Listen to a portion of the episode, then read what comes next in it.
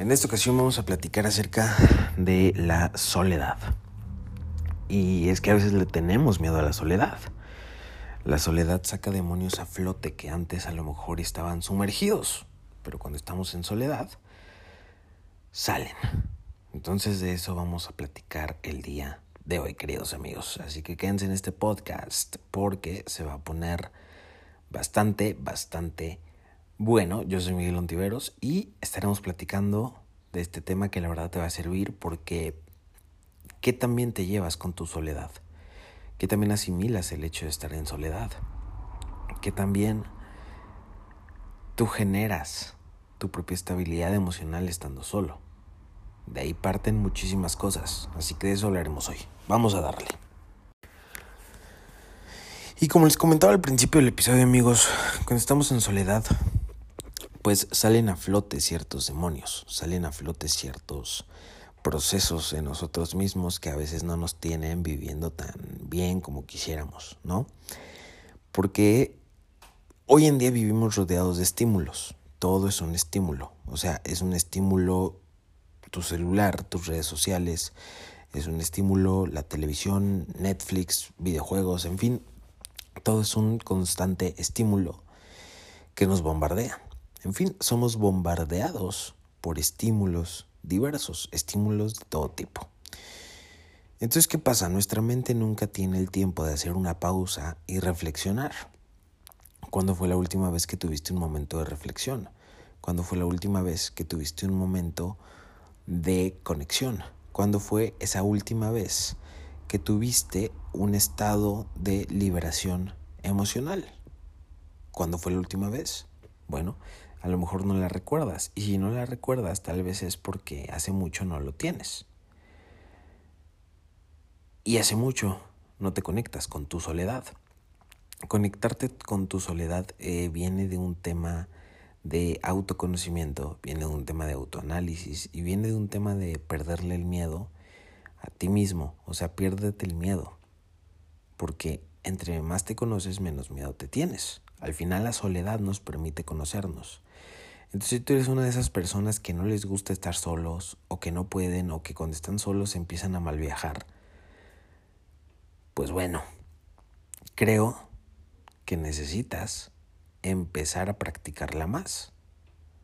¿Por qué? Porque la soledad es el estado natural del ser humano. Sí, todos buscamos la compañía, sí, somos animales eh, sociales, pero pues la soledad es uno de los estados naturales más bellos que existen. Eh, y te quiero preguntar, ¿tú cómo naciste? Pues naciste en soledad, ¿cómo te vas a morir? Te vas a morir en soledad. ¿Cómo creces? Creces en soledad.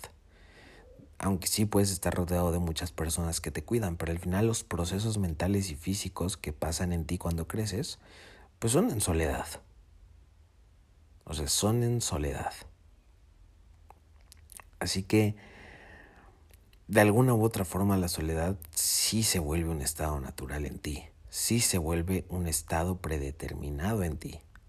La soledad sí se vuelve una forma de, eh, de vida, por así llamarle, en la cual a veces es funcional y a veces no eres funcional. Hay, hay un problema de alguna forma cuando no estamos acostumbrados a la soledad. Y este problema es que salen los demonios internos. ¿Cuántos demonios que tú piensas que ya estaban domesticados, cuántos de esos demonios salen cuando te encuentras en soledad? Pues a veces bastantes, más de los que te gustarían.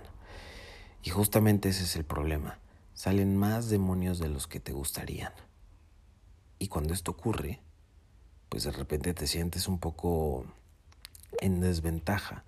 De repente te sientes eh, vulnerable y no sabes qué hacer. Salen demonios, los demonios siempre salen a flote. Pero ¿sabes para qué te ayuda la soledad? La soledad te ayuda para aprender a utilizar y a exprimir a tus demonios en lugar de que tus demonios te expriman a ti. Entre más pases en soledad, más te vas a conocer y ya vas a y ya vas a saber qué hacer cuando tus demonios te ataquen, porque vaya que te van a atacar, más de una vez te van a atacar. ¿qué vas a hacer cuando lo hagan? ¿Te vas a sentir mal, te vas a resignar o vas a actuar?